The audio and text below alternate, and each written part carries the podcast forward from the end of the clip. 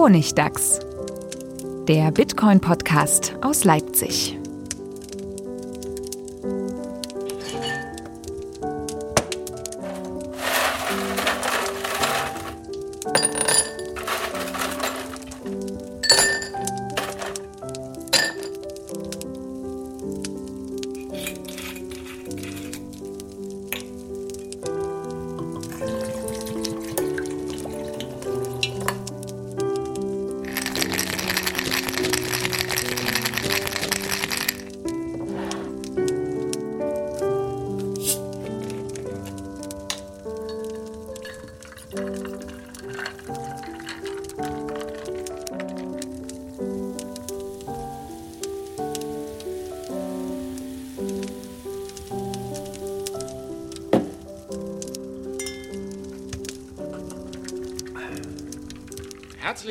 Zur zehnten Ausgabe vom Honigdachs. Ja, kann man schon fast sagen, Jubiläumsausgabe. Wow.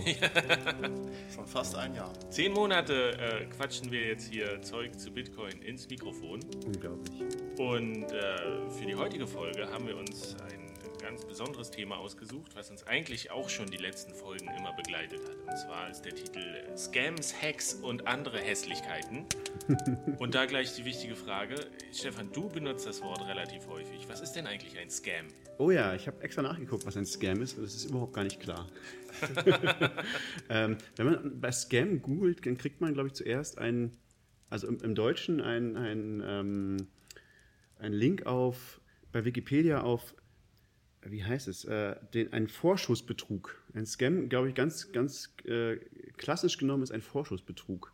Also das heißt, irgendwas, wo jemand sich von jemandem Geld geben lässt und irgendwas verspricht und das dann aber nicht einhält. Also zum Beispiel, ein, ein, Beispiel wäre so ein, so ein Ponzi-Scheme oder also Pyramidenspiel, heißt es auf Deutsch, glaube ich, eher so, wo man, wo man sagt, wenn du hier nur, nur ganz viel Geld reinsteckst, dann kriegst du nachher doppelt so viel raus äh, oder unendlich viel oder was auch immer. Und das passiert dann meistens nicht aus irgendeinem Grund. Ähm, das wäre, glaube ich, ein typischer Scam. Aber im Allgemeinen benutzt, also ich benutze es ja sehr breit, dieses Wort für eigentlich alles, was irgendwie so ähnlich ist wie ein Betrug oder vielleicht auch. Also ich würde sogar noch, benutze es sogar noch breiter, nämlich auch für Dinge, die, wo die Leute vielleicht, sagen wir mal, die Urheber des, des, äh, dieser Sache das gar nicht böse gemeint haben, aber dennoch Leute damit Geld verlieren. So, und, und, und vielleicht aber die Leute das hätten wissen können, die das gemacht haben, aber es nicht getan haben. Also vielleicht haben sie es einfach nur aus Dummheit äh, gegründet, zum Beispiel, sagen wir mal, irgendein Altcoin. Ähm, und hätten wissen können, dass es Mumpitz ist, noch ein Altcoin zu gründen, äh, weil das schon 3000 Mal gegen die Wand gefahren ist, sowas. Ähm, aber sie haben es halt trotzdem gemacht und waren vielleicht gutgläubig. Dennoch würde ich das als Scam bezeichnen. Aber das ist natürlich äh, eine gute Aber man Frage. kann schon sagen, Scam ist ein ganz einer der Grundbegriffe eigentlich äh, des Bitcoin-Ökosystems. Ja, sehr zentral. Also, ja, wirklich, einer wenn, man sich, wenn man sich damit beschäftigt, liest zwei Artikel englischsprachig, du wirst irgendwo auf dieses Wort Scam stoßen. Das ist richtig. Ich würde auch sogar behaupten, also Scam ist eigentlich die Killer-App für Bitcoin. Wobei es da, da kann man jetzt argumentieren, dass Ethereum noch besser ist als Bitcoin, als Scam-Plattform. Na, ähm, da, da, sind wir jetzt schon relativ äh, tief im Thema drin. Eigentlich geht es ja noch darum, diesen, diesen Begriff eigentlich zu definieren, beziehungsweise wir wollen uns ja heute mal ein bisschen darüber unterhalten, welche Möglichkeiten gibt es eigentlich von Scams ähm, mit Bitcoin, worauf muss man achten, woran erkennt man unlautere Geschäftsmodelle oder Seiten, die einen übers Ohr hauen wollen, welche Möglichkeiten gibt es, Geld zu verlieren durch betrügerische Absichten oder eben äh, eigene Dummheit, Faulheit, technische Inkompetenz, technische Fehler. Also das Spektrum ist ja richtig weit. Ähm, vielleicht mal eine kurze Erfahrungsrunde. Wurdet ihr schon gescammt? Also gerade aktuell ist natürlich Bitfinex überall in allen Nachrichten. Auch ich hatte Geld auf Bitfinex. Bitfinex ist eine oder ist jetzt wieder die größte Börse, um Euro, nein Euro nicht, aber Dollar und mehrere Altcoins und Bitcoins zu tauschen. Die wurden gehackt. Ich mache gerade virtuelle Anführungszeichen. Es ist fast noch nichts an Infos da, was passiert ist, aber jedenfalls wurden 120.000 Bitcoins entfernt von jemandem. Ungefähr 60 Millionen Dollar war das, glaube ich. genau, ja. Schon eine ordentliche Summe. Also der zweitgrößte Hack, äh, mit Anführungszeichen, was auch immer, äh, seit es Bitcoin gibt, nach Mt. Gox. Ähm, schon sehr beträchtlich. Aber das ist eben immer die Frage ne, bei solchen Börsensachen, wenn jemand behauptet, wir sind gehackt worden, das kann man nicht richtig belegen. Das kann man eigentlich gar nicht belegen. Das könnte genauso gut derjenige selber gewesen sein, immer der gesagt hat, naja, ich nehme jetzt mal diese Bitcoins. Der klassische Inside-Job. Wo ja auch Shapeshift wurde ja auch angeblich gehackt von, von einem internen Mitarbeiter, der irgendwie Zugang hatte. Oder ich glaube, ich habe jetzt einen Artikel auch gelesen über auch die Altcoin-Börse Krypti, wo der Inhaber angeblich über lange Zeit immer auch mal ein paar äh, Gelder abgezogen haben soll. Ja, wird ihm jetzt irgendwie vorgeworfen, ne? Ja, irgendwie, ja. ja.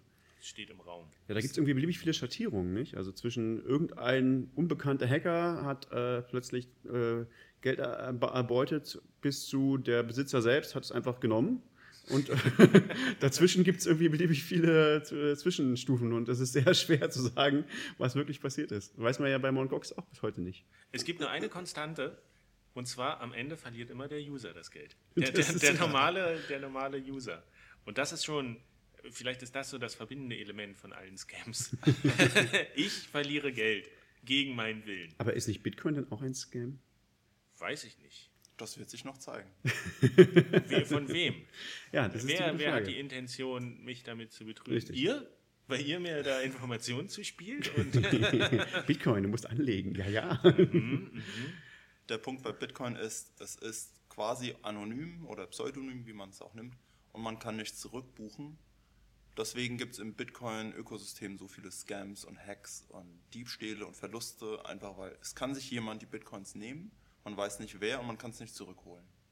Deswegen im herkömmlichen Bankensystem, Wirtschaftssystem, da kann man irgendwie seine Bank anrufen und sagen, äh, mein Geld ist weg, ich möchte das wieder und dann kriegt man das irgendwie wieder. Deswegen gibt es bei Bitcoin bis zu einer gewissen Größe, aber auch nur.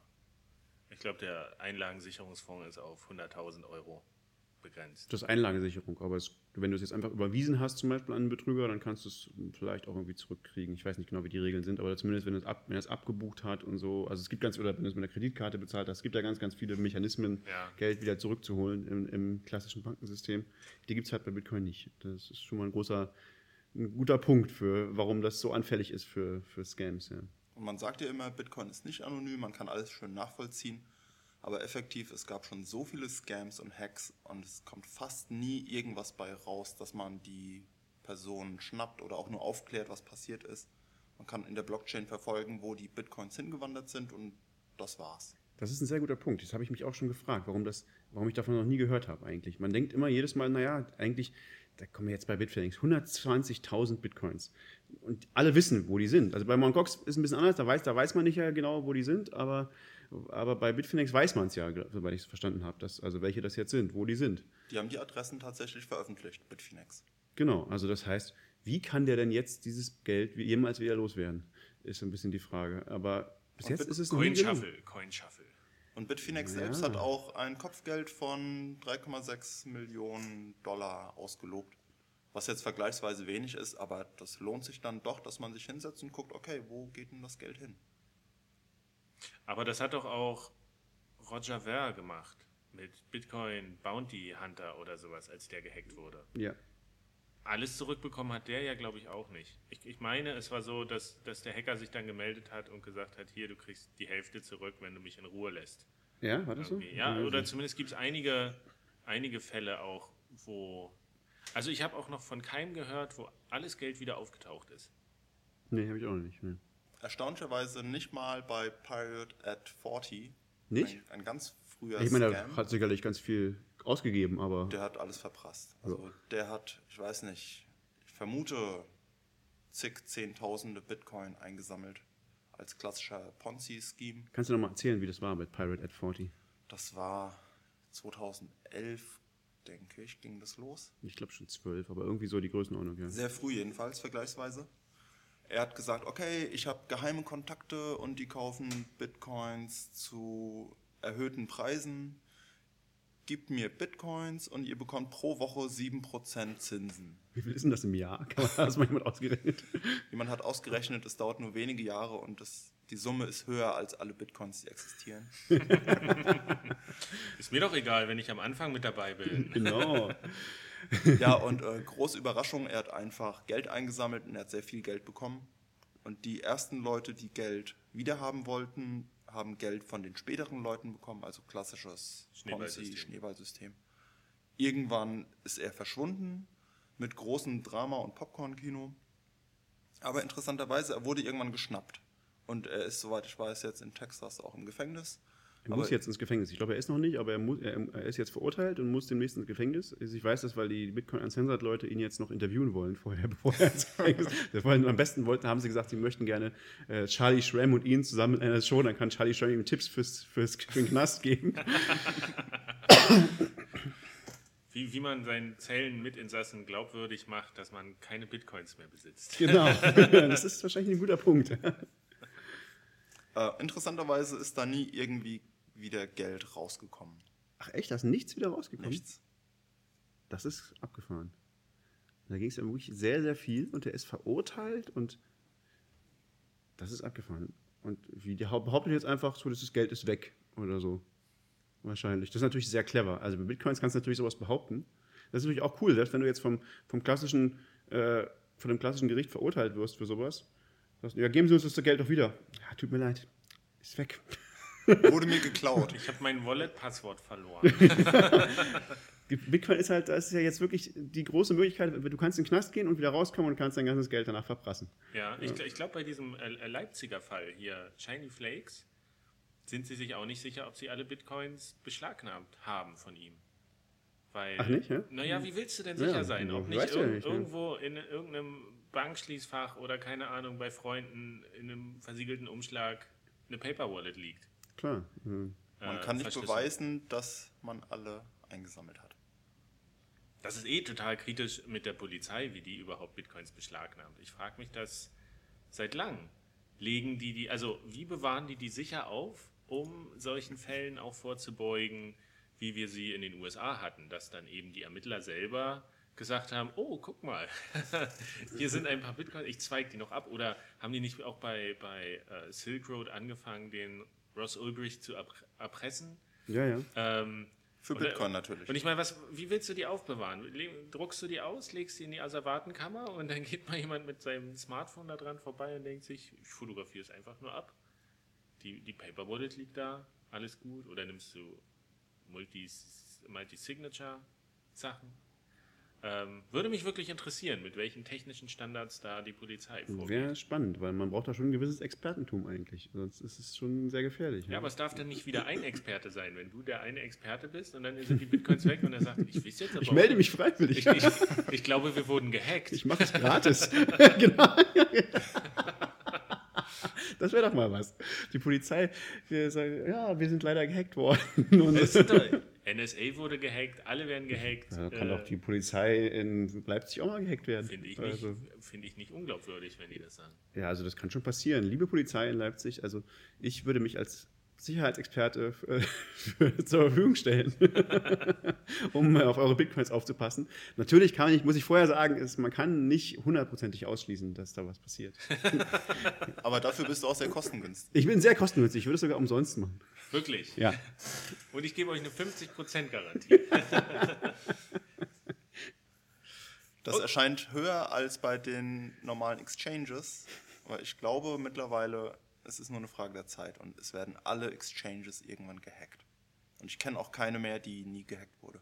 Das stimmt, ja. Oder wurde BTCE mal gehackt? bin ich nicht sicher. BTC ist aber eh so shady, da würde ich sowieso mein Geld nicht hintun. Das Aber sind doch selber die Hacker. ja, eben, also, ich glaube auch. Ähm, nee, inzwischen, also Bitstamp wurde gehackt, Bitfinex. Ähm, Was mit Kraken? ah, Kraken. Kraken glaube ich nicht. Ich glaube, Kraken habe ich noch nichts gehört, dass Kraken gehackt wurde. Wurden Gut, nicht dass ich da mein, mein Geld jetzt zurückgezahlt? runtergezogen habe. Das muss bald passieren. Wurde Kraken nicht gehackt und die haben wieder zurückgezahlt oder war das eine andere? Ich glaube, die hatten vielleicht auch was ganz Kleines mal. Oder dass sie mal offline waren für zwei, drei Tage aus mysteriösen. Da, also sie wurden mal die gedidosed. Also sie, sie sind länger, über längere Zeit angegriffen worden und man- es wär, war schwer, die zu erreichen. Aber dass die Geld verloren haben, ist mir nicht bekannt. Apropos DDoS, es gibt ja jetzt ein DDoS-Coin. Das ist auch genial.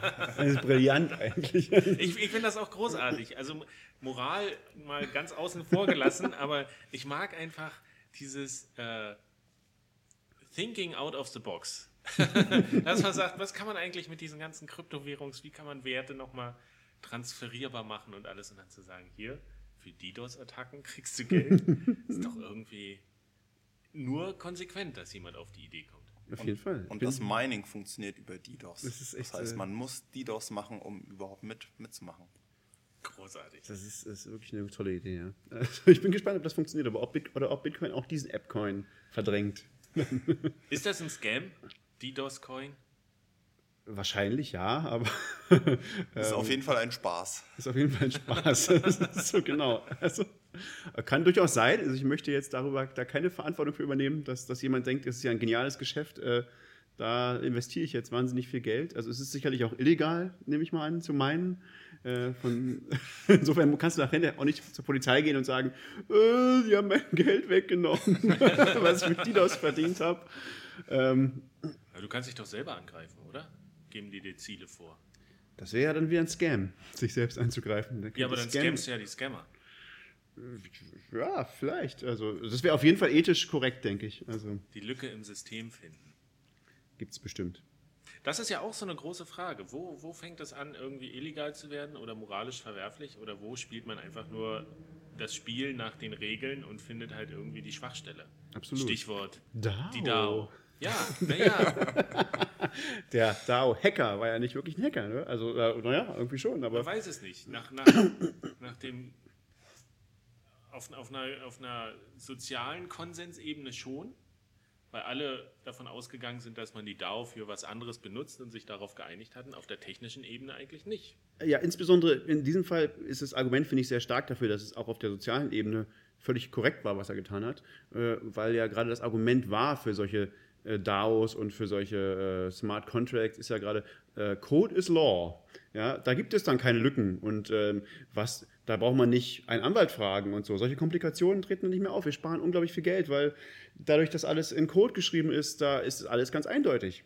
Ja, ja, aber trotzdem ist es ja nicht das, was die Leute eigentlich gemeint hatten. Richtig. Es war, ähm, ich würde sagen, es ist ein Fehler. Es ist ein Fehler im, in, in, dem, in dem, was der DAO versprochen hat. Wenn wenn man jetzt jemanden hätte, der verantwortlich ist für den DAO, dann würde ich denjenigen verklagen und sagen, naja, hier, das ist nicht das, was ich mir vorgestellt habe, als ich in den DAO investiert habe. Aber ähm, dem Hacker kann man da, glaube ich, nichts, nichts anlasten. Also, ähm, Finde ich auch. Und ich mag immer noch dieses Zitat, was im Rahmen dieser DAO-Debatte aufgetaucht ist. Smart contracts cannot fix dumb people. ich finde, das- ich finde, das ist wirklich, das ist ähm, für alle Bereiche, äh, sollte man sich das merken. Kann man vielleicht auch ausdehnen auf Cryptocurrencies. Äh, nur weil jetzt irgendwie, also gerade wenn es auch darum geht, den Leuten mal einen Tipp zu geben, wie man nicht abgezogen wird im Internet, wenn man sich auf einmal mit Kryptowährungen wie Bitcoin und Altcoins zu tun hat. Ähm, wenn man dumm agiert, wird man Geld verlieren. So ist es. Nur weil es jetzt Bitcoin ist und Leute sagen, oh komm, du wirst reich, Baby. Ich mach dich so richtig schön reich. ich meine, ja, ja, es ist ein, wenn einem jemand das auf der Straße sagt, den man nicht kennt. würdest du sagen, okay, Blödsinn, ja. Aber Ja. Bitcoin glaubst du Sachen, also es ist ja bei Bitcoin ist ein ganz, ganz wichtiges Prinzip, um nicht gescammt zu werden, ist irgendwie so, wenn es besser aussieht, als es, als, als, als es sein kann, dann ist es falsch. also es ist, Ja, wenn, wenn dir jemand den Erfolg garantiert und verspricht, auch das, ja. dann in der Regel. Wenn es einfach zu gut zu scheint, ja. Also das, Ja. das, das, das wie, wie, da mache ich 7% pro Woche, gewinne ich? Das scheint mir irgendwie, das ist zu gut, das kann doch nicht sein. Ja. Nein, das kann nicht sein, richtig. Auch nicht mit Bitcoin. Und es gibt ja mittlerweile, ähm, vielleicht gehen wir das einfach mal durch. Man findet, wenn man ein bisschen sucht, im Netz ja auch Seiten, die einem Tipps geben. Wenn man jetzt so ein Angebot bekommt und nicht weiß, ist das jetzt eigentlich gut oder nicht, ähm, gibt Seiten, die so zehn, zehn Schritte, um rauszufinden, nee, warte mal, was sind es hier, 12, 13, 13 Schritte, um rauszufinden, ähm, ob das ein Scam ist, der Bitcoin-Scam-Test Oh. äh, bei 99 Bitcoins. Äh, Wir können das ja mal durchgehen, Schritt für Schritt. Schritt 1 ist hier. wir müssen uns aber, wollen wir uns noch eine Webseite suchen oder ein Projekt, wo wir es mal konkret durchgehen? Wir machen nicht OneCoin, oder? Nee, äh, Nee. Aber Swisscoin. Verkauft einer von euch was? Nee, nicht so richtig. Aber ich meine, wir, wir können es ja trotzdem einfach mal durchgehen. wir klicken es mal durch. Ja, also Schritt Punkt 1 ist, verspricht die Webseite äh, außerordentlich hohe Erträge. Zum Beispiel more, äh, äh, more. mehr als 20% Profit jährlich. Das Die Betonung so, liegt ja. auf jährlich. jährlich. Ja. Und das ist für Cryptocurrencies schon ziemlich niedrig angesetzt. Das wäre in der Woche, weiß ich 0, nicht, 0, irgendwas auf jeden Fall. 0,5. Vor allen Dingen Versprechen ist ja ganz wichtig, dass man sagt, irgendwie Gewinne haben. Weil eigentlich, wenn man sich jetzt nicht, nicht irgendwelche Drittprojekte wie Unternehmen oder Börsen oder sowas anguckt, sondern wirklich die, die Kryptowährung, Bitcoins und verschiedene Altcoins, Ethereum und sowas, die können ja eigentlich nicht, die sind ja auch nicht da, um äh, Geld zu versprechen. Die haben ja eigentlich ein Versprechen der Technologie und gesellschaftlicher Entwicklung und ähm, solche Sachen. Also eigentlich. Wobei das natürlich auch ein Versprechen sein kann, was, äh, was sagen wir mal, fehl, äh, irre, irreleitend ist. Ja? Also da könnte man zum Beispiel bei Ethereum argumentieren. Ja? Aber bei Bitcoin ist es halt so, da, dafür, daran mache ich fest, dass Bitcoin kein Scam ist, ist, dass Bitcoin tatsächlich benutzt wird. Bitcoin benutzen Leute für etwas. Also es ist tatsächlich für Leute haben, äh, benutzen Bitcoin, um ähm, etwas damit zu machen und nicht nur, um damit reich zu werden. Und für viele Sachen sogar. Und für viele, für ganz viele Sachen, genau. Und das ist bei Ethereum, glaube ich, noch nicht so. Außer als Scam-Plattform. Also ja, es, es, gibt auch noch nicht viele Leute, die Ethereum nutzen. Das ist auch noch der Punkt. Und was ich immer sage, warum Bitcoin kein Schneeballsystem ist, ist, dass es vollkommen egal ist, ob noch neue Leute dazukommen oder nicht. Es würde auch weiter existieren, wenn jetzt keine neuen Leute mit einsteigen. Das stimmt, aber der Preis würde vielleicht nicht steigen, aber, Nö, würde, aber es, es, würde, es würde, weiter funktionieren. funktionieren ja. Bitcoin ist es scheißegal, ob neue Leute einsteigen. Ja. Genau, und es können sogar Leute aussteigen. Ja. Und das ist ja, aber Schneeballsysteme krachen ja dann zusammen, wenn Das irgendwie nicht mehr genügend Leute nachkommen. Ja, Bitcoin also ist in dem Sinne ein Schneeballsystem so wie Gold ein Schneeballsystem ist oder Aktien oder alles andere, was irgendwie begrenzt ist und man kaufen kann. Das wird halt teurer, wenn mehr Leute das kaufen. Das ist halt so, klar. Nennt man auch Angebot und Nachfrage. Ja, aber das ist stimmt, das, da fehlt was, da fehlt diese, diese Komponente, dass es kollabiert, sobald nicht mehr exponentiell mehr Leute kaufen. Ja, ja. Also Punkt 1, die, die Versprechen an Ertrag sind irgendwie überproportional und außerordentlich hoch. Ich muss ja mal sagen, ich habe so testweise mal bei so einem Cloud-Mining-Projekt mitgemacht. Auch ganz shady die Webseite, ganz schlechte Informationen und sowas. Ist auch nichts geworden irgendwie. Die, ersten, zwei, die ersten zwei Wochen kam noch was zurück, äh, aber nach acht Wochen wäre ich irgendwie im Plus gewesen. Hm. Aber soweit ist es nicht gekommen. Und dann? Äh, der, derjenige wurde gehackt. Ah! Und dann kam nochmal, damit wir das weiter betreiben, müssen jetzt alle, die mitgemacht haben, nochmal so eine jährliche äh, äh, Maintenance-Fee, hat er das, glaube ich, genannt. Also für den Erhalt der Technik und sowas, das äh, müssen jetzt alle nochmal irgendwie so einen Basisbetrag zahlen. ja, das ist schön. Ja, und dann dachte ich auch so, das war ein äh, spannender Test mit dem Ergebnis, das ich erwartet habe. Das ist der, der klassische Exit-Scam, würde ich sagen. Oder? Wohl nicht so richtig. Der war erst ja nicht mal abgehauen. Der, der war ja noch da, der Typ. Also, hat nur behauptet, ja, wir sind gehackt worden. Ja, ist auch immer die Frage, wie gut kennt man die Leute? Ist das jetzt irgendein Name, der in irgendeinem Forum steht oder hat man auch mal ein Foto, ein Gesicht, irgendwie ein LinkedIn-Profil? Äh, stehen da echte Personen dahinter? Aber wir greifen schon ein bisschen vor, Ja. weil der zweite Punkt ist tatsächlich, ist dieser, dieses Angebot darüber Geld zu machen mit Bitcoin-Mining oder Cloud-Mining? Soll, sollte man kritisch sein. Also man kann Geld verdienen mit Cloud-Mining, aber es ist wie, wie Trading ein bisschen, es hängt vom Zeitpunkt ab. Ich glaube nicht, dass man mit Cloud Mining Geld verdienen kann. Naja, man kann auch mit einem Schneeballsystem Ja, Geld machen, aber sollte Richtig. man das? Sollte man das, ist eine gute Frage. Also es, es gibt bei Cloud Mining keinerlei Anreiz für den Betreiber, ehrlich zu sein. Ähm, weil wenn er ehrlich, er könnte einfach, wenn er das Zeug schon hat und er verkauft diese Hashpower, ähm, warum sollte er das tun, wenn es sich, wenn es sich ähm, rentiert? Also wenn sich diese Hashpower rentieren würde, dann könnte, würde er sie selber betreiben. Ähm, das, das gibt gar kein Modell, wo Cloud Mining funktionieren kann. Also, also auf Dauer zumindest. Es kann, klar, du kannst, wie beim Spielwahlsystem, wie gesagt, du kannst mal Glück haben, dass irgendwie jetzt gerade der gerade ein ein bisschen auszahlt, weil er braucht, muss mehr Leute locken oder so. Aber es gibt, das, also Cloud Mining ist an sich ein ganz, ein ganz schäbiges Modell. Also das kann nicht funktionieren. Also Mining an sich, ja, das kann funktionieren, aber das ist halt was, was kompliziert ist. Aber einfach jemanden sagen, was vielleicht auch vielleicht funktionieren könnte, ist so an, äh, an einem Mining Venture teilzunehmen und zu investieren, wo, wo erst sozusagen die Hardware aufgebaut werden muss und so. Sehr schwierig, aber Cloud Mining an sich, wo jemand sagt, ja, ich habe hier diese Maschinen stehen, du kannst sie dir mieten für so und so viel im Monat. Warum sollte der das tun? Ja, das ist, das ist, das ist äh, eine berechtigte Frage und stimmt schon, aber es gibt ja auch, ich glaube, Bitfury hat ja zum Beispiel diesen, diesen Shipping-Container, den du dir äh, bestellen kannst. Die Ja. liefern dir den irgendwo hin, deine Bitcoin-Farm. Ist jetzt nicht ganz billig. Und wenn Nö. du im kleinen Kreis sagst, so, Freunde, wollen wir uns mal unseren eigenen Container in den Garten stellen voller Bitcoin-Equipment, Legitimes Venture, kann man machen. ist halt Das ist ja- riskant, klar. Das ist ja auch normales Mining, Ja, nicht Cloud Mining. genau. Da kennst du die Leute und du investierst zusammen in ein Mining. Da- Das ist ein völlig legitimes Ding. Ist eine gute Frage, ob es äh, wirtschaftlich Sinn macht oder so. Oder ob, also, äh, ja, äh, Aber wir haben da ja auch schon drüber gesprochen. In der Regel ist der Ertrag höher, wenn man einfach Bitcoins kauft und Ja. die liegen lässt, als Bitcoins in Mining zu investieren und zu hoffen, ähm, damit den großen Reibach zu machen. ja, das war fast immer so. in in beiden. Fällen muss der Bitcoin-Preis steigen.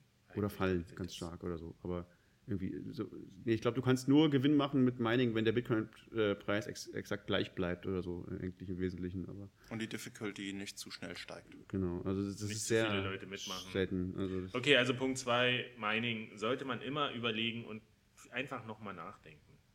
Also, Ähm, um sich einfach zu merken, alles, was mit Mining zu tun hat, ist ein Scam. Für normale Anwender. Das finde ich schon wieder ganz schön krass. Also das Im Sinne krass, von, man aber- wird Geld verlieren. Ja, es ist, könnte äh, ein Scam im Sinne, im Sinne von Bauernfängerei vielleicht. Sagen wir mal, wenn dir jemand sagt, ja, du ohne, ohne irgendwelche Kenntnisse kannst mit Mining Geld machen, dann ist das Bauernfängerei, dann ist das ein Scam, ja, auf jeden Fall. Äh, Mining kann ein völlig legitimes Geschäft sein, aber nicht ohne die Expertise dafür.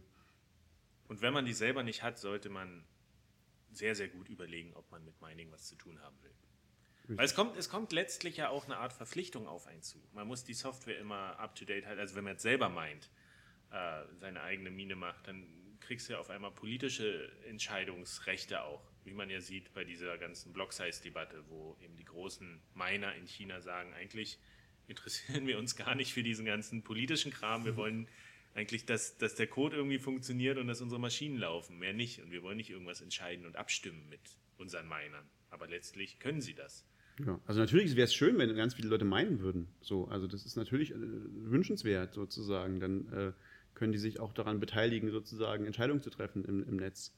Ähm, aber das ist halt nichts Einfaches. Das ist nichts, was man macht, um, um schnell Geld zu verdienen oder überhaupt eigentlich. Also um Geld verdienen ist halt sehr fraglich, ob das damit funktioniert. Das ist mehr was, was du sagst, ah, das finde ich super interessant, äh, das ist ein tolles Bastelprojekt oder so und ich, ich bestelle mir jetzt mal so einen Miner und ich habe irgendwie, äh, das, warum nicht? Also kann man ja machen, aber das ist mehr so aus so einer aus so einer, aus so einer Hacker-Attitüde raus oder so, oder weil du findest, dass es wichtig ist, dich daran zu beteiligen oder so am Netzwerk, dann das macht völlig Sinn, das zu tun.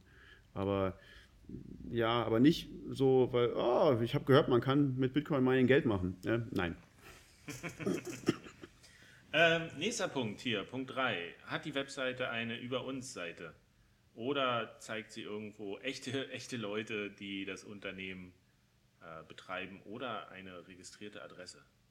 Das ist ein sehr, sehr guter Punkt, sehr wichtiger Punkt. Damit fallen schon mal ganz viele Sachen raus. Und leicht zu Bitfinex checken. würde rausfallen zum Beispiel. Sehr, sehr leicht zu checken. Ich meine, die Website einmal durchzuklicken, äh, ist, ist doch nicht schwer, irgendwie da Leute zu finden. Und vielleicht auch mal nach einem LinkedIn- oder Xing-Profil oder irgendwie sowas zu suchen.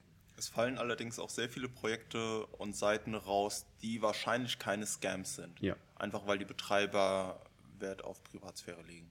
Oder, oder legen müssen. Ich hatte mal Kontakt mit einem, der auch so einen Mixing-Service angeboten hat für Bitcoins äh, und habe einen Beitrag drüber geschrieben und er hat gesagt, danke, cooler Beitrag. Du hast zu Recht kritisiert, dass ich irgendwie nicht offenlege, wer ich bin und wo ich bin. Leider bin ich irgendwo im Großraum russische Föderation und kann einfach nicht offenlegen, äh, wer ich bin, weil die Strafen hier irgendwas mit Bitcoin zu machen so drakonisch sind oder so hart. Ähm, das ist ein großes Sicherheitsrisiko für mich.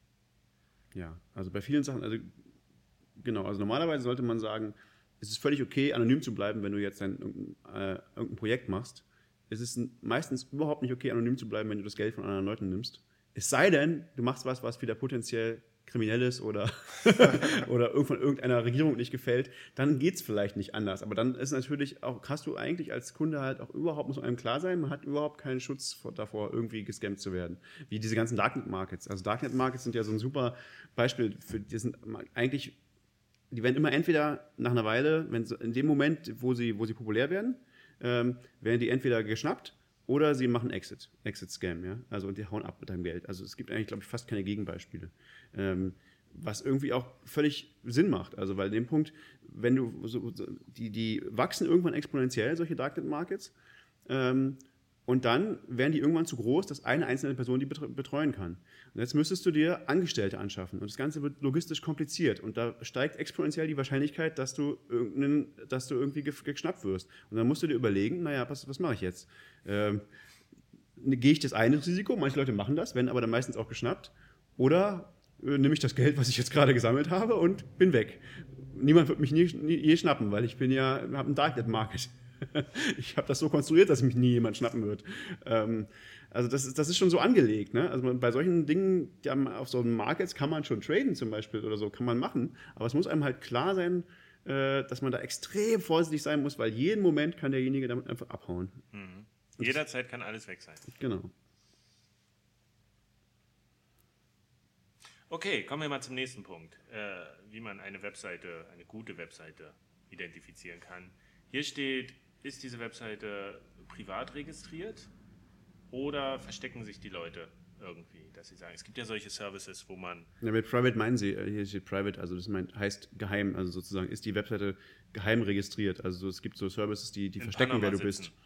Ja, zum Beispiel. Es gibt alle möglichen äh, Anbieter, wo du halt, äh, wo die, die halt dann nicht sagen, wer der Webseitenregistrator ist. Ähm, kann äh, genau auch so ein Ding sein. Ähm, ist wie, wie das vorherige auch. Ne? Also es gibt gute Gründe, das nicht haben zu wollen. Aber wenn man was Kommerzielles macht, was nicht illegal ist, dann gibt es eigentlich keinen guten Grund dafür.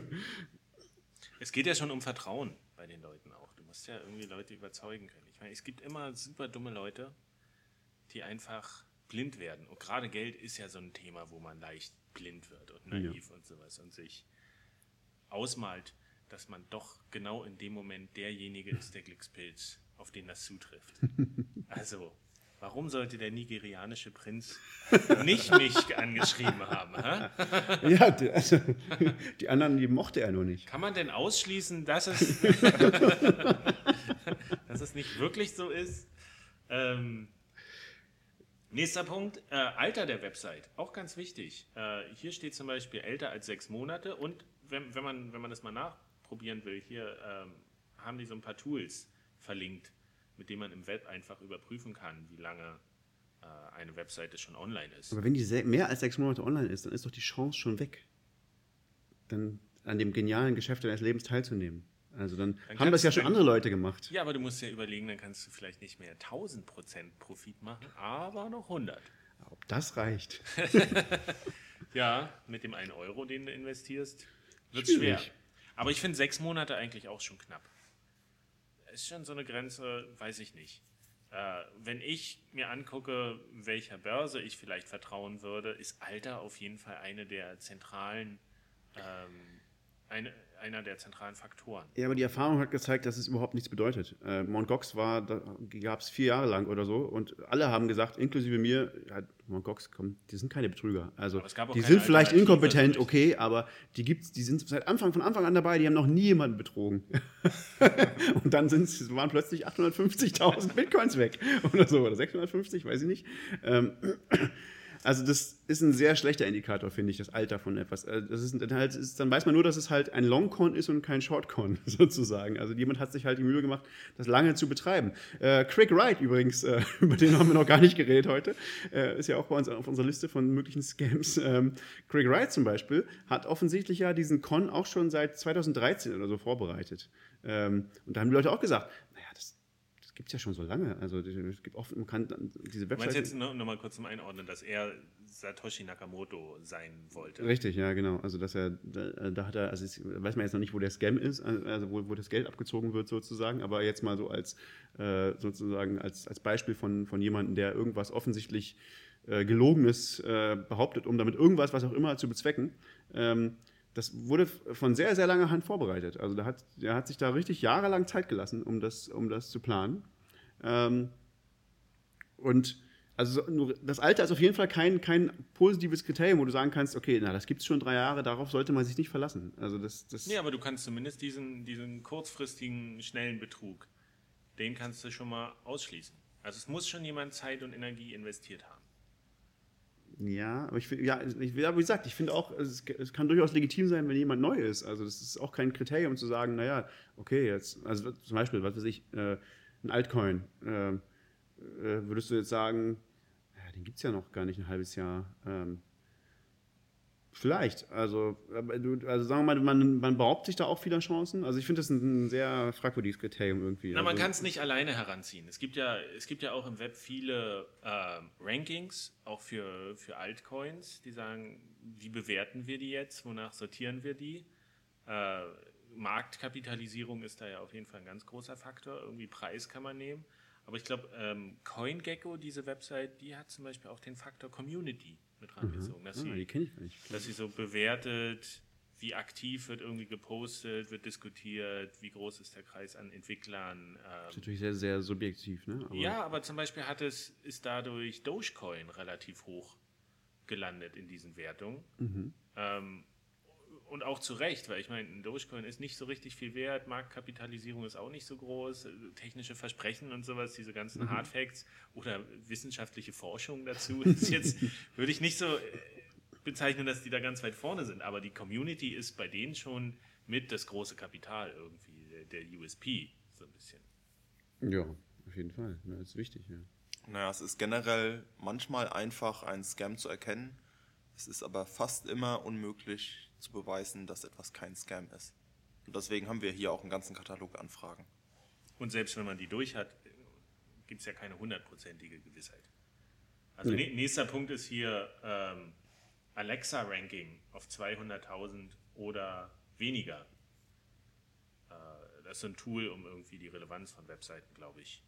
Alexa macht Reichweite. eine Liste, welche Webseite ist wie populär und es ist dann ein Chart und irgendwo ganz oben ist dann Google und Facebook und wenn man unter 200.000 ist, dann ist man nicht sehr populär.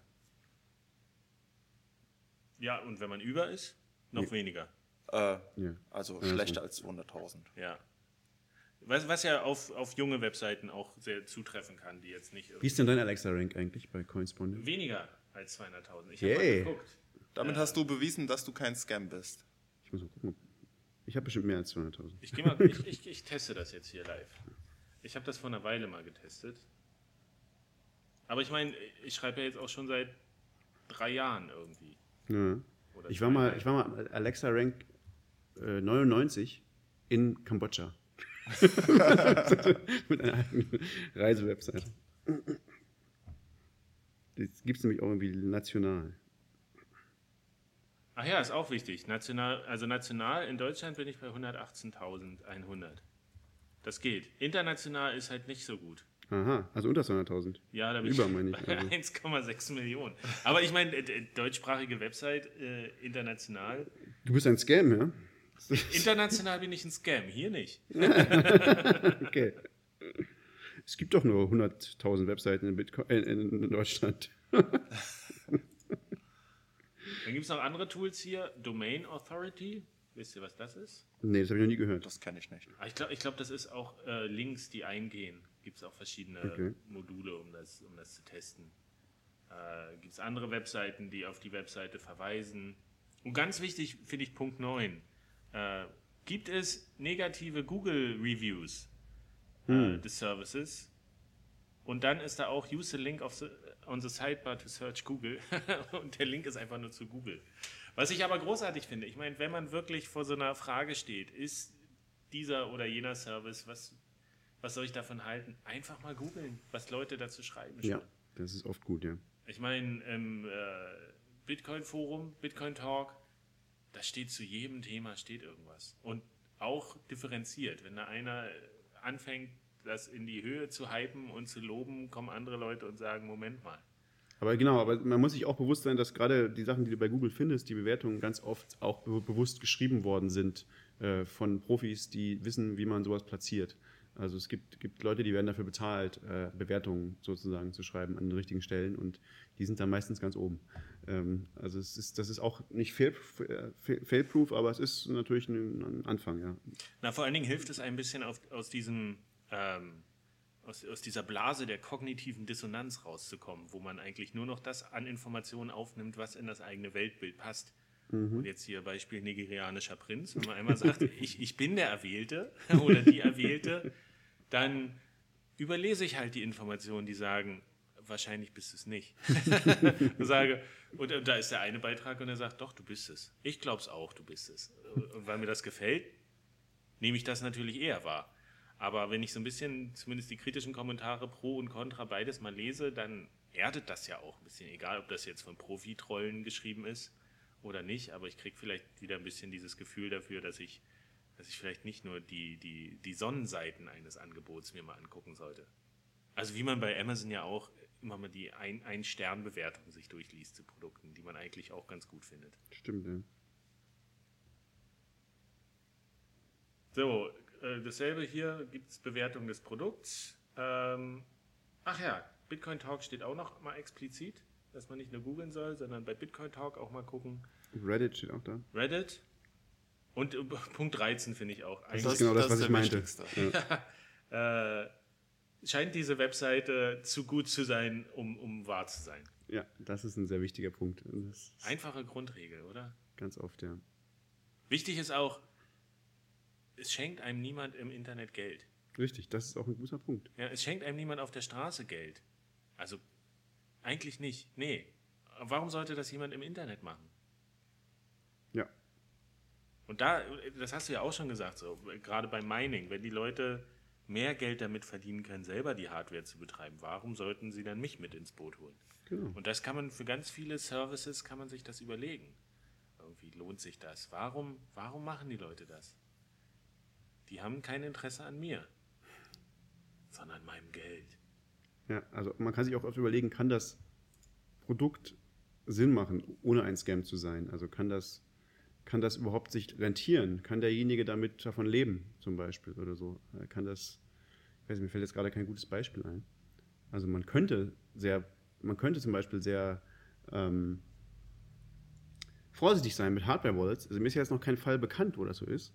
Aber man könnte sich überlegen, kann es sich überhaupt lohnen, Hardware-Wallets zu verkaufen an die paar Leute, die es gibt, die äh, Bitcoin besitzen? Und wäre es nicht viel lukrativer für denjenigen, den Zufallsgenerator der Hardware-Wallet irgendwie zu manipulieren und nachher irgendwann, wenn er genug verkauft hat davon, äh, mit den ganzen Bitcoins abzuhauen?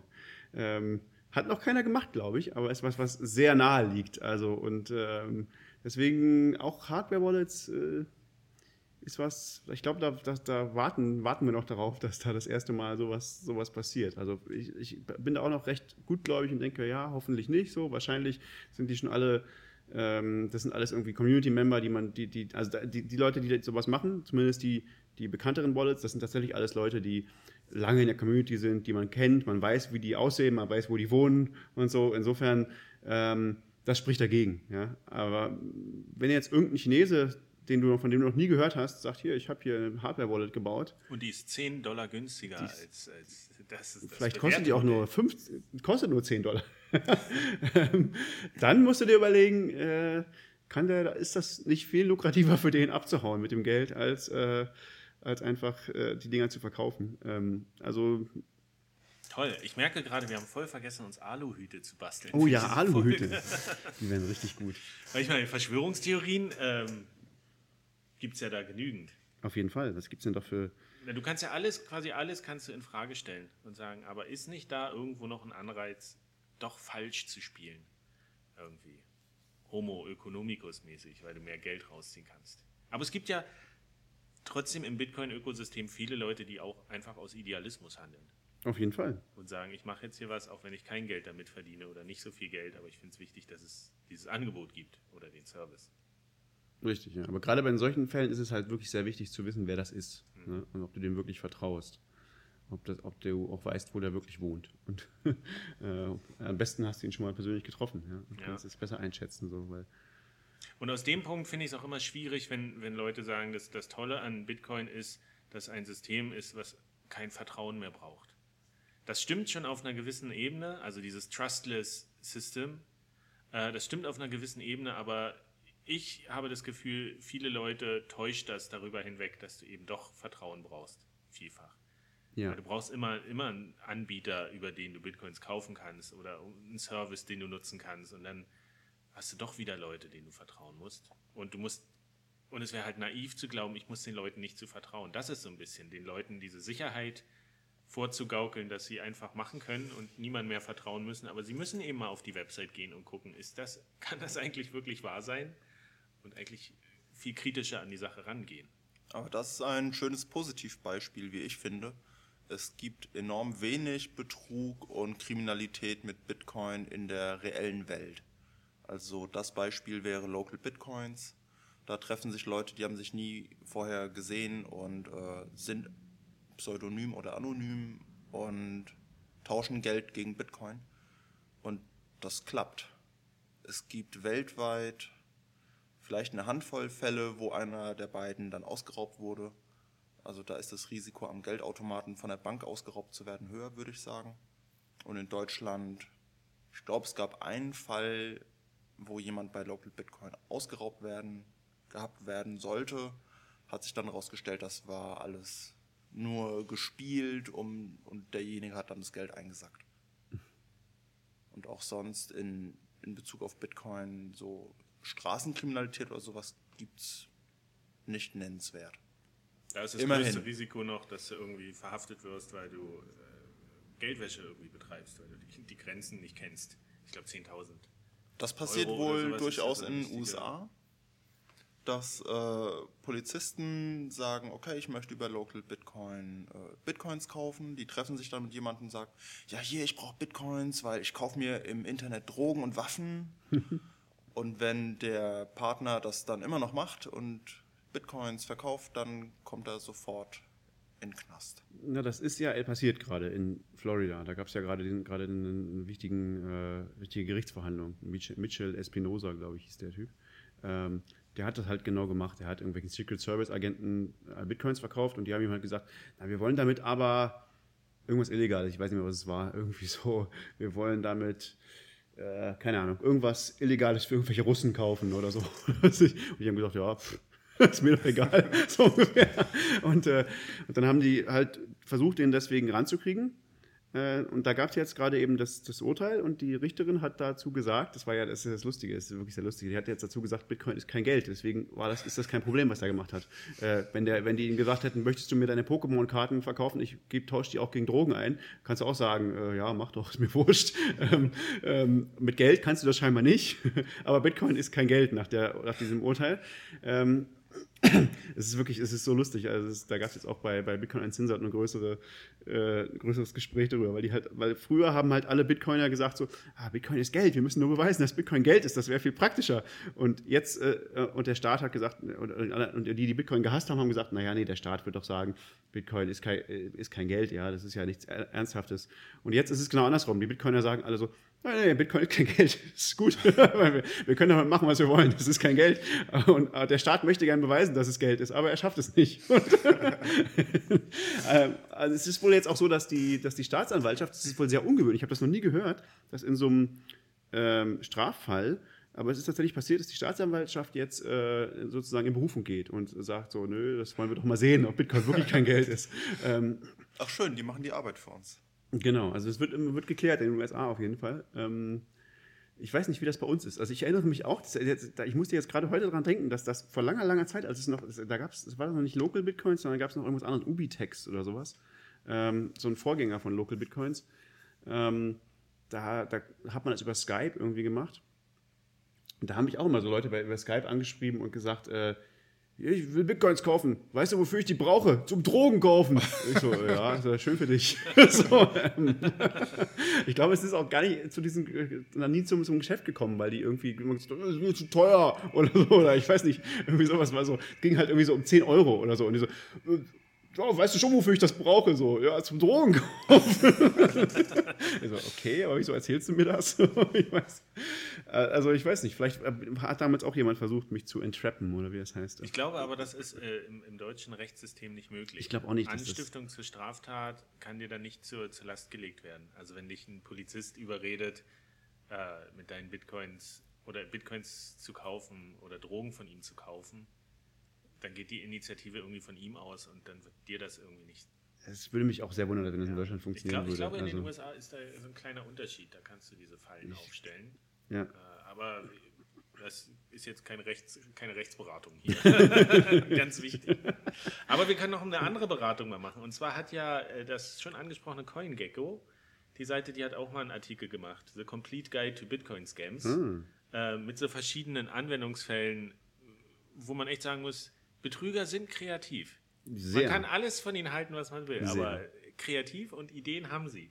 Ähm, und da stellen wir einfach mal kurz die, die verschiedenen Möglichkeiten vor, wie schon versucht wurde, Leuten Bitcoins abzuziehen, weil, und das muss man ja auch, noch, kann man ruhig nochmal betonen, äh, Bitcoin als System ist so sicher, dass es viel leichter ist, die Leute irgendwie zu betrügen auf einer sozialen Ebene, als, als Bitcoin zu hacken. Ja, das Das hat noch nie jemand geschafft. Das ist, das ist halt, genau. Also, Ich, ich werde trotzdem immer wieder gefragt. Gestern erst äh, irgendwie, du, ich habe Artikel gelesen, Blockchain wurde geha gehackt jetzt. Da dachte ich auch wieder so. Also, naja, mal die Ethereum-Blockchain wurde gehackt in einer gewissen Weise, ja. Also. Nee, das, das war schon zu viel. Aber jetzt nochmal zurück zu dem Artikel. Fake Website Scams. Haben Sie ein grandioses Beispiel rausgesucht, und zwar Shapeshift.io. Hatten wir schon drüber gesprochen, diesen Service, wo man quasi Altcoins und Bitcoins instant wechseln kann. Und da hat jemand einfach eine Fake-Website aufgesetzt mit der tollen äh, Adresse Shapeshit.io. Einfach einen Buchstabe weggenommen. Ich meine, klassischer Vertipper oder sowas Ja, und dann landest du auf einer Seite, die sieht genauso ganz aus. bitter. Ist ja Phishing in dem Sinne. Ja, das gibt noch, noch ein bisschen äh, raffinierter gibt es das ja jetzt auch ganz, äh, gerade im Moment immer ganz heiß auf, auf äh, Reddit. Ähm, es tauchen in den App Stores jede Menge Fake äh, Wallet-Apps auf, gerade zur Bei Zeit. Apple war das Bei so. Apple, äh, vor allem in den Apple Web Store, wo du immer denkst, Apple kontrolliert alles ganz krass und so. Und irgendwann hat, hat ja Apple auch mal die, überhaupt gar keine Wallets mehr zugelassen. Jetzt lassen sie scheinbar jeden Scam zu, der halt aussieht wie Brad Wallet und äh, aber halt Bad Wallet heißt oder was auch immer. Und äh, äh, oder aber, aber du kannst es wirklich sehr schwer erkennen. Also es sind einfach, sieht aus, sieht völlig legitim aus, aber es sind halt Wallet-Apps, die deine Bitcoins stehlen. Also sehr gefährlich. Also wenn man sich eine, Wallet- eine App runterlädt, sollte man genau gucken, von wem die kommt. Also wer der, wer der Urheber ist, ob das richtig signiert ist und so.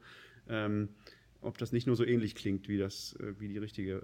Aber das ist natürlich perfekt. Also mit einer Wallet-App kannst du natürlich ideal Bitcoins stehlen. Ja. Total. Und gerade bei Apple irgendwie. natürlich, äh, alle Software, die man sich in puncto Bitcoin runterlädt, ist sehr genau anzugucken. Oh ja, die denn- Bitcoin. Äh, Bitcoin selbst, Bitcoin 3 0.13.0 gab es heute bei, ist heute bei, bei Reddit. Äh, wird gewarnt. Bitcoin.org warnt davor vor ähm, Binary, ähm, äh, vor, vor gefakten Binaries von Bitcoin 0.13.0. Die neueste Bitcoin-Version ist jetzt wohl raus, oder ich weiß nicht, ob sie raus ist, aber zumindest kommt sie jetzt raus. Ähm, und die warnen insbesondere Chinesen davor, irgendwelche ähm, Binaries runterzuladen, die nicht ganz, ganz gut signiert sind von, äh, von den richtigen Leuten, weil scheinbar erwarten, also sie behaupten, sie erwarten State-Level äh, Angreifer, also irgendwelche, weiß ich nicht, ob China oder wen auch immer, die versuchen, also es, so ein Land wie China kann ja durchaus, könnte ja durchaus äh, die, die Webseite bitcoin.org manipulieren, also dass da jetzt was anderes draufsteht.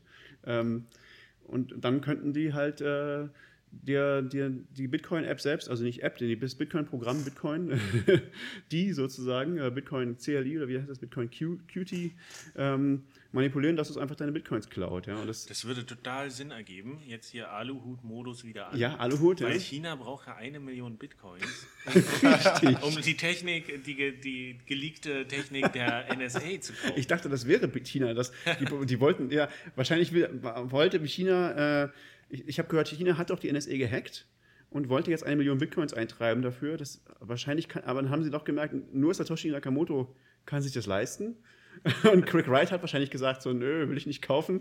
Und jetzt müssen sie die eine Million Bitcoins anders au- auftreiben. Ich weiß es nicht.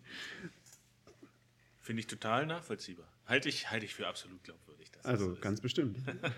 Aber es kann tatsächlich, also gerade sowas, ja, also wie du schon sagst, also man, es ist gerade sehr, sehr wichtig, bei, bei Apps, die irgendwie mit deinen Bitcoins in Berührung kommen, sollte man wirklich nicht zu faul sein, die, ähm, die Keys zu, zu prüfen, die das signiert haben, oder die, und die, die, die Checksummen zu prüfen, also die, die, ähm, die Hash-Summen zu prüfen, äh, von den, von wenn du Binaries runterlädst. Die Gefahr ist noch subtiler.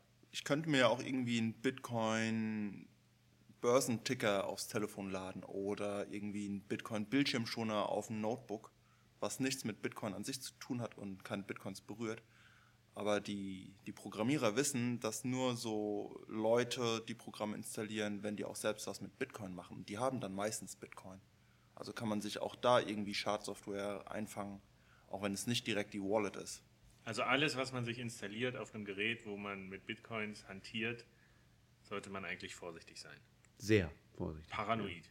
Paranoid, ja. ist jetzt natürlich doof, wenn man so paranoid ist, dass man den Hardware-Wallets auch nicht mehr traut. Dann wird's eng.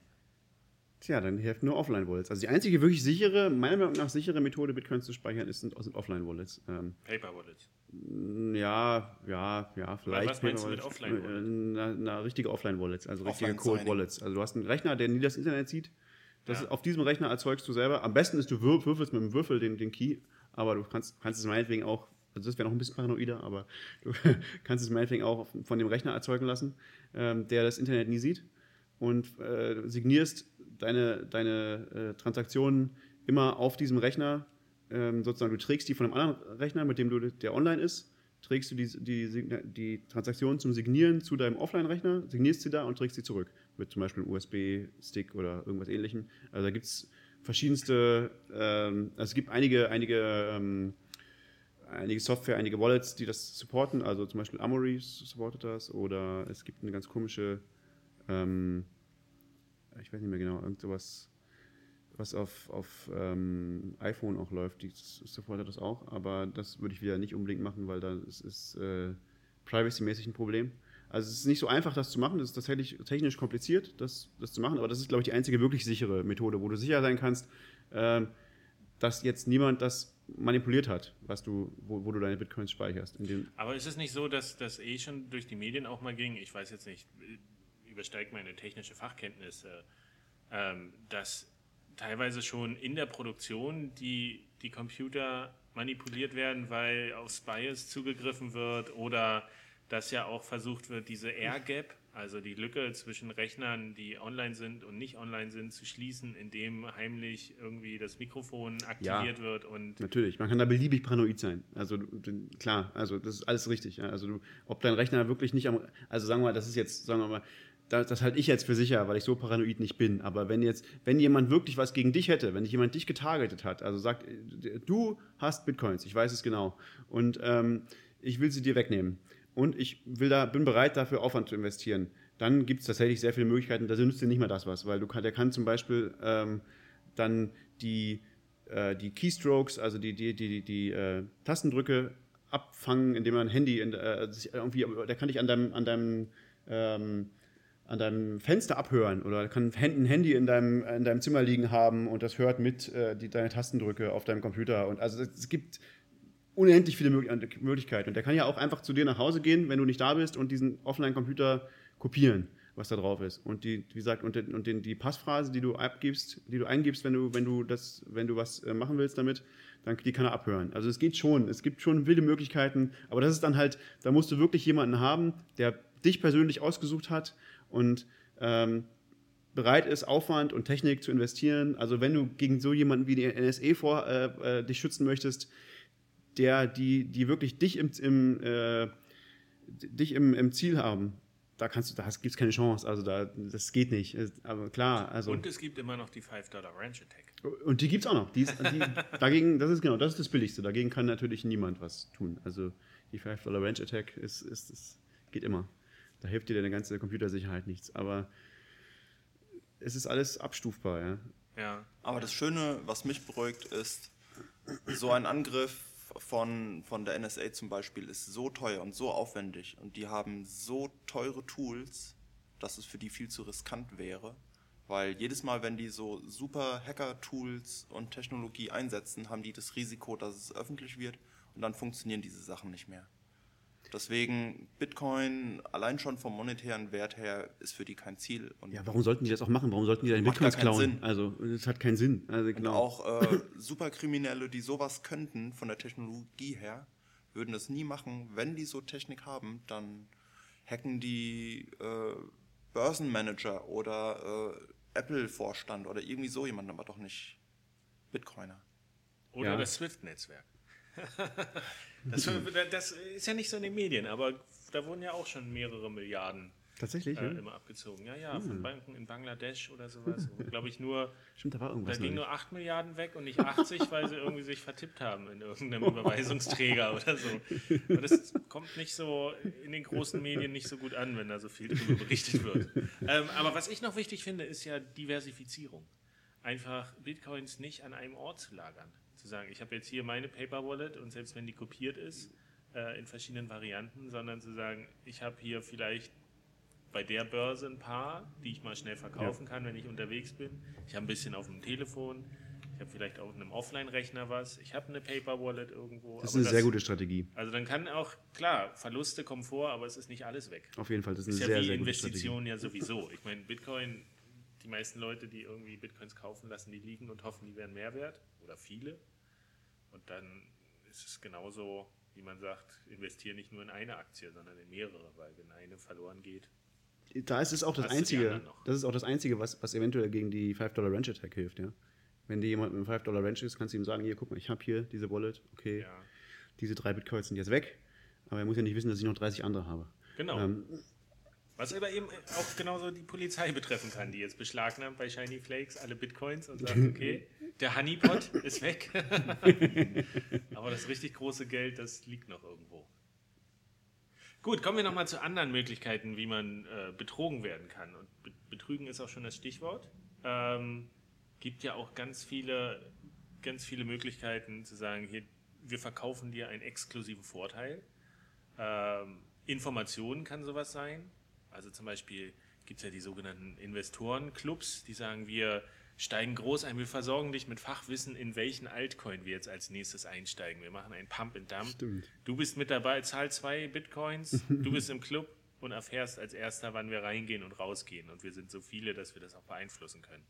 Ist halt sehr kritisch, weil man schickt erstmal Geld irgendwo hin und ob irgendwas zurückkommt, weiß man nie. Äh, eigentlich super leicht aufzusetzen, so ein, so ein Betrugsszenario. Äh, was haben wir noch? Pre-Order Mining Equipment. Der Klassiker.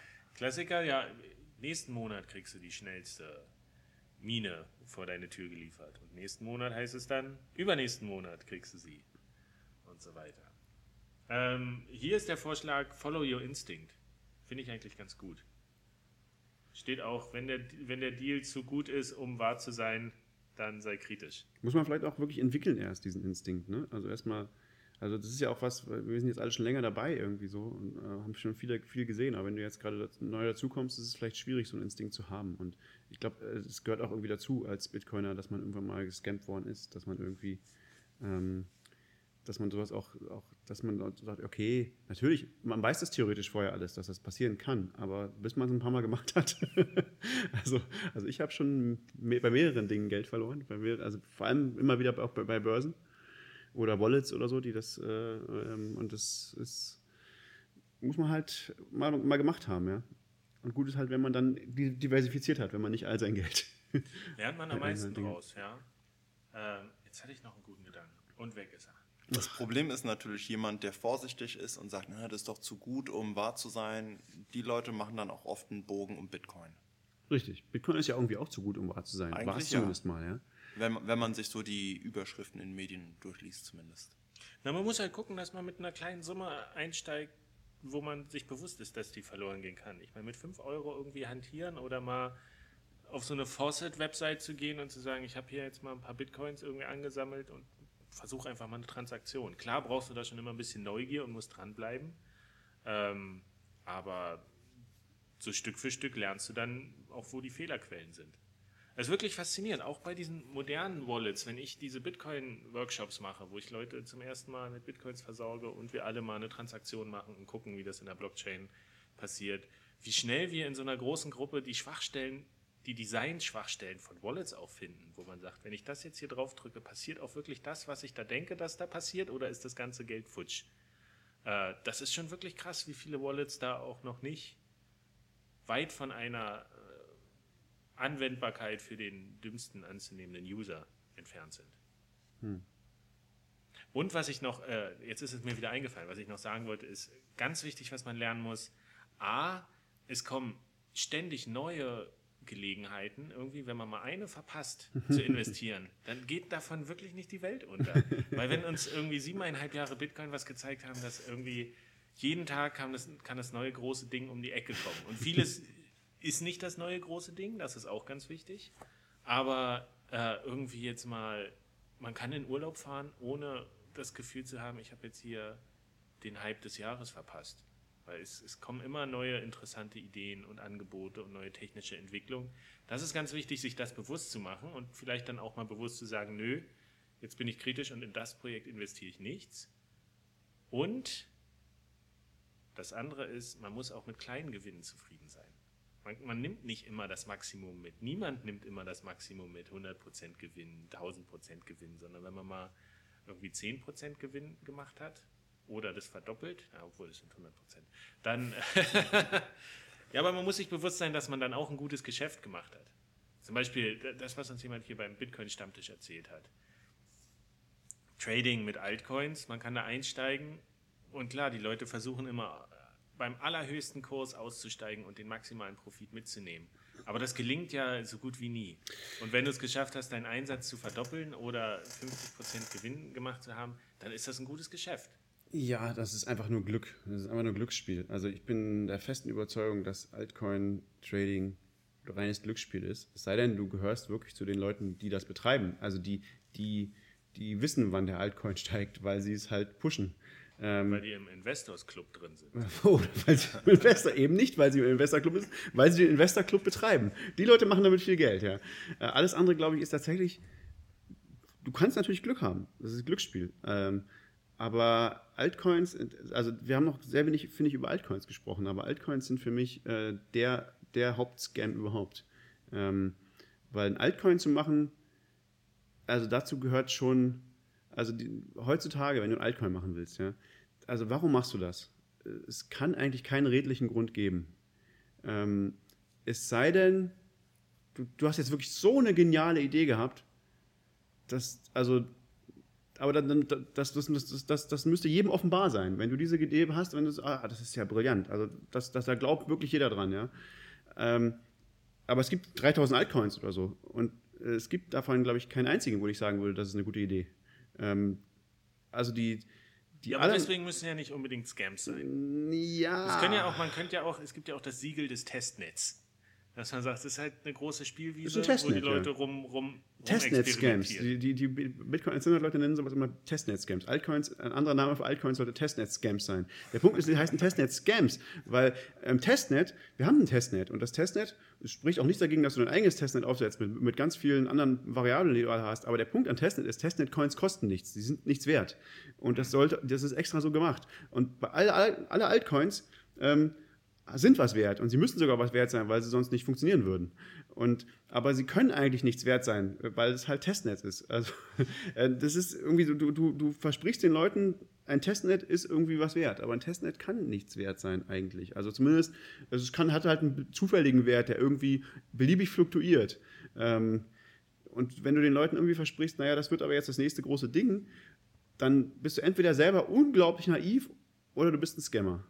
Äh, weil das ist einfach noch nicht passiert in den letzten sieben Jahren, dass das das nächste große Ding geworden ist. Also es war alles mal kurz das große nächste große Ding, bis, bis die Blase geplatzt ist. Ähm, ja, nicht alles, aber vieles. Ähm, aber das, also ein Altcoin, also ich bin da sehr skeptisch. Ich hab, natürlich habe ich selber auch schon überlegt, ein Altcoin zu machen. Ja? Das ist was, was, was, dir, was dir sofort einfällt, wenn du, wenn du den ersten gesehen hast. Wenn du Litecoin gesehen hast, äh, denkst du, ja, man kann ja Bitcoin besser machen. Nein, kann man nicht. Niemand hat das bis jetzt geschafft, das besser zu machen. Und ähm, wenn du das besser machen willst, dann bist du, wie gesagt, entweder unglaublich naiv oder unglaublich, sagen wir mal, arrogant. So, ähm, Beziehungsweise herzlich willkommen an Bitcoin mitzuwirken. Ja, das ist eben der Punkt. Du bist herzlich willkommen an Bitcoin mitzuwirken. Wenn du wirklich was zu sagen hast, dann versuchst an, äh, an Bitcoin mitzuwirken. Aber das, das haben nur sehr wenige Leute und das, äh, das ist gar nicht so leicht. Und die, immer die leichtere Alternative ist, ein Altcoin zu machen. Und komischerweise machen die Leute damit auch noch Geld. Also das ist für mich der Lackmustest. Was ist die Intention des Entwicklers? Ja. Sagt er, oh, ich bin zu spät, um mit Bitcoin reich zu werden, ich mache jetzt meinen eigenen Coin, um reich zu werden? Oder sagt er, oh, ich habe was so Geniales, ich muss das machen? Und das eine ist dann Scam und das andere ist äh, Arroganz. Also beides ist irgendwie nicht besonders.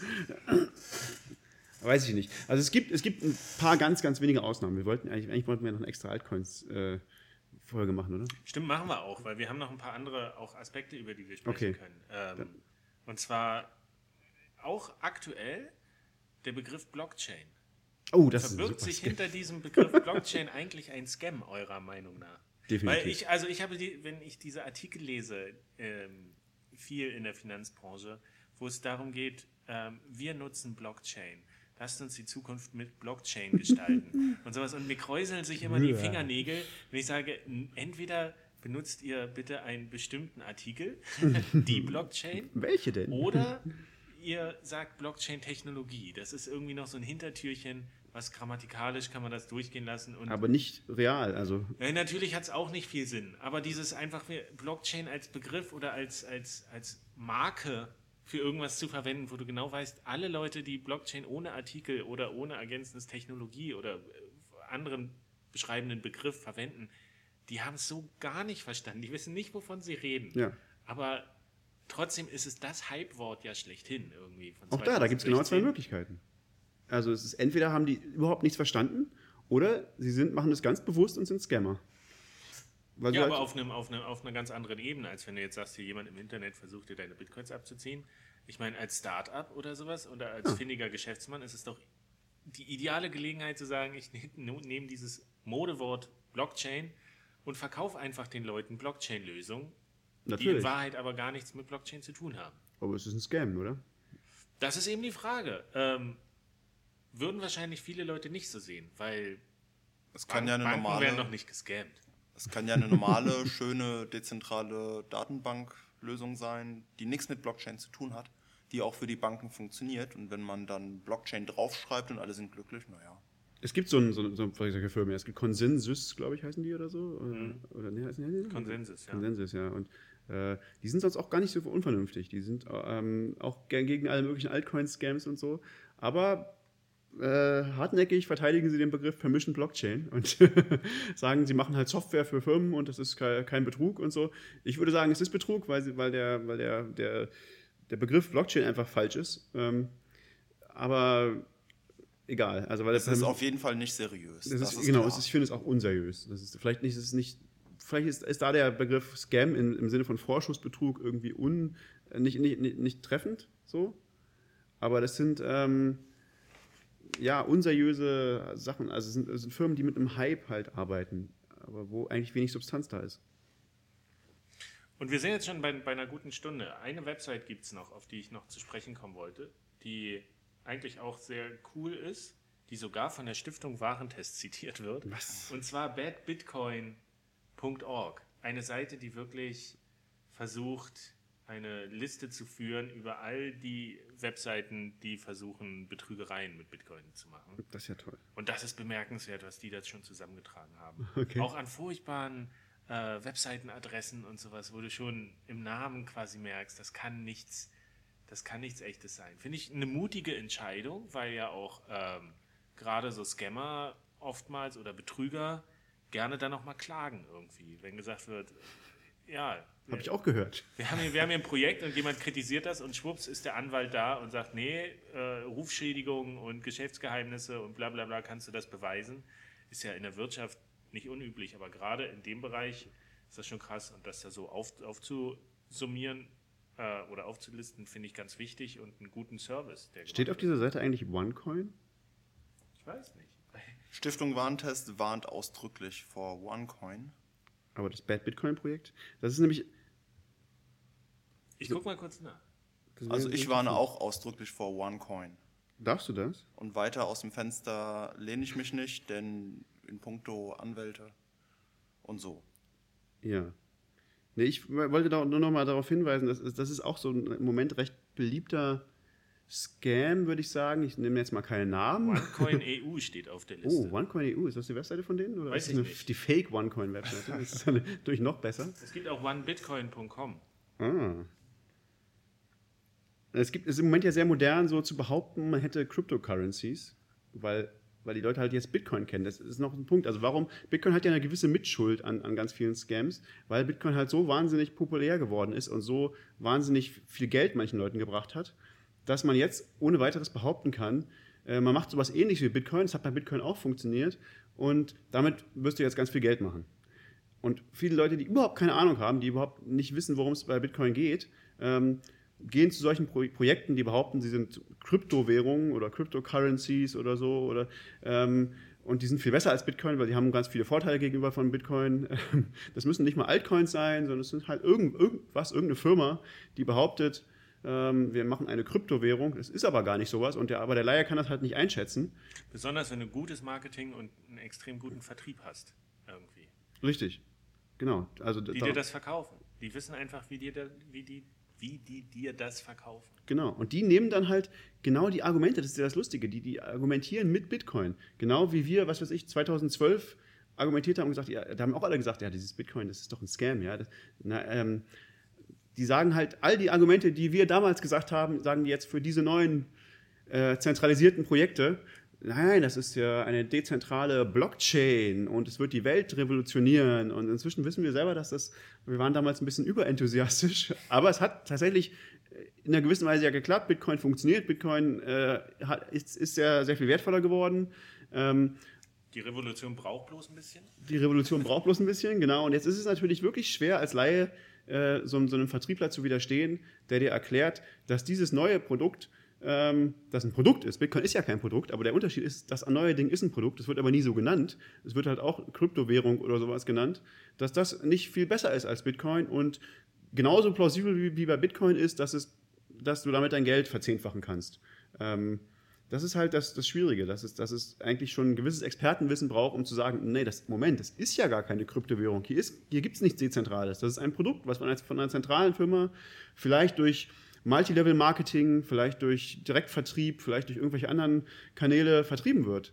Ähm, aber das, da, da, also das ist ein ganz, eine ganz wichtige Sache, dass äh, selbst Altcoins ähm, sind richtige Blockchains. Aber es gibt Dinge, die behaupten, sie sind Coins, sie sind aber gar keine. Ich glaube, das Wichtige, um jetzt auch äh, mit, mit, Blick auf die Uhr vielleicht so einen Bogen zu schlagen, wenn man, wenn man jetzt sagt, Leute, die sich für Kryptowährung und Bitcoin interessieren, der Tipp, den man ihnen doch geben kann, ist, dass sie auf keinen Fall mit irgendwas anderem außer Bitcoin äh, sich beschäftigen sollten, solange sie Bitcoin nicht verstanden haben oder das Gefühl haben, damit umgehen zu können.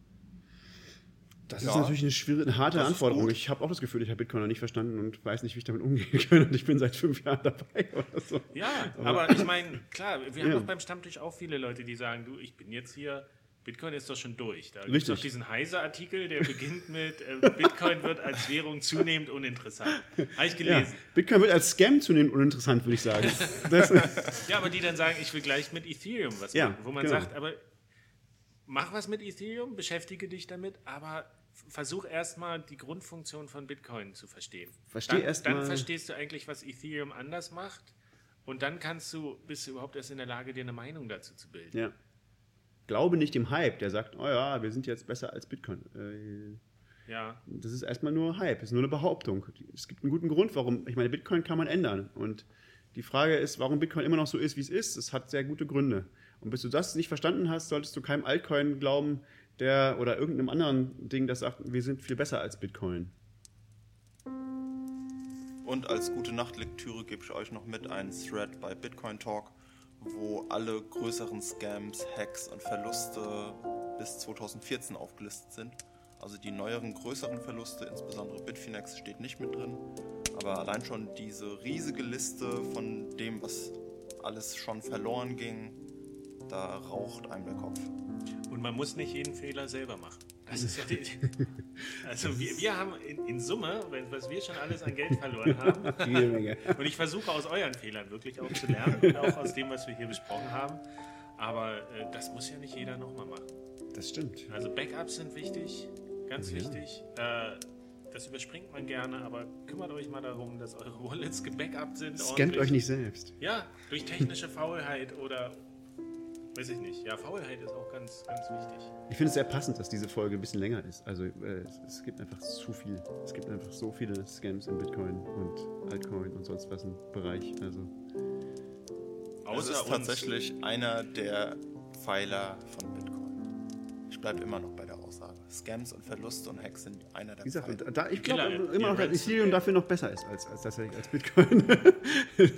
Weil also da kannst du jetzt solche Meta-Scams machen, die man überhaupt nicht mehr versteht als Bitcoiner. Also es ist so krass. Also diese ganze DAOs, Maker-DAO und irgendwelche, das ist so verrückt. Aber da gibt es so, so verrückte Sachen, die das ist, also da können dann Scams wieder Scams erzeugen und so. Also das ist eine Plattform, die eigentlich, glaube ich, einen, einen wirklichen Sinn hat und das ist äh, neue Arten von Scams zu entwickeln. Also da gibt es so, so, viele Dinge, die, die kann man gar nicht mehr verstehen.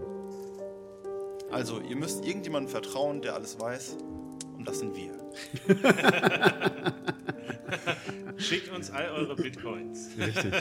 Wir passen darauf auf. Gut, äh, es war mir eine Freude, mit euch hier, äh, wieder an einer neuen Location zu plaudern. Je- Jede Folge hat ein anderes Echo im Hintergrund. Stimmt, ja. Nächstes Mal haben wir auch ein gutes Thema.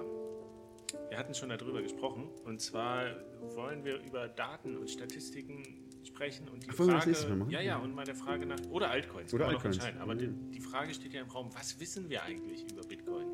Es gibt so viele Seiten, äh, die irgendwelche Statistiken ausgeben und Daten zusammentragen, Big Data. Was sind so gesicherte Erkenntnisse? Was kann man rausfinden im Netz, auch selber recherchieren? Faszinierende Zahlen. Ja, du bist ja Datenexperte selber. äh, kannst uns mal ein paar Sachen erklären. Also, Themenvorschläge und Wünsche, meldet euch. Wir machen eine Abstimmung. Altcoins oder Datenstatistiken und was wir über, über das Netzwerk wissen. Kann man einfach mal, stellen wir mal zur Debatte. Gute Idee. Ansonsten Fragen, Anregungen, Kritik gerne irgendwie über die bekannten Kanäle. Ja, Macht's gut und verschlüsselt eure Backups. Tschüssi. tschüss. Música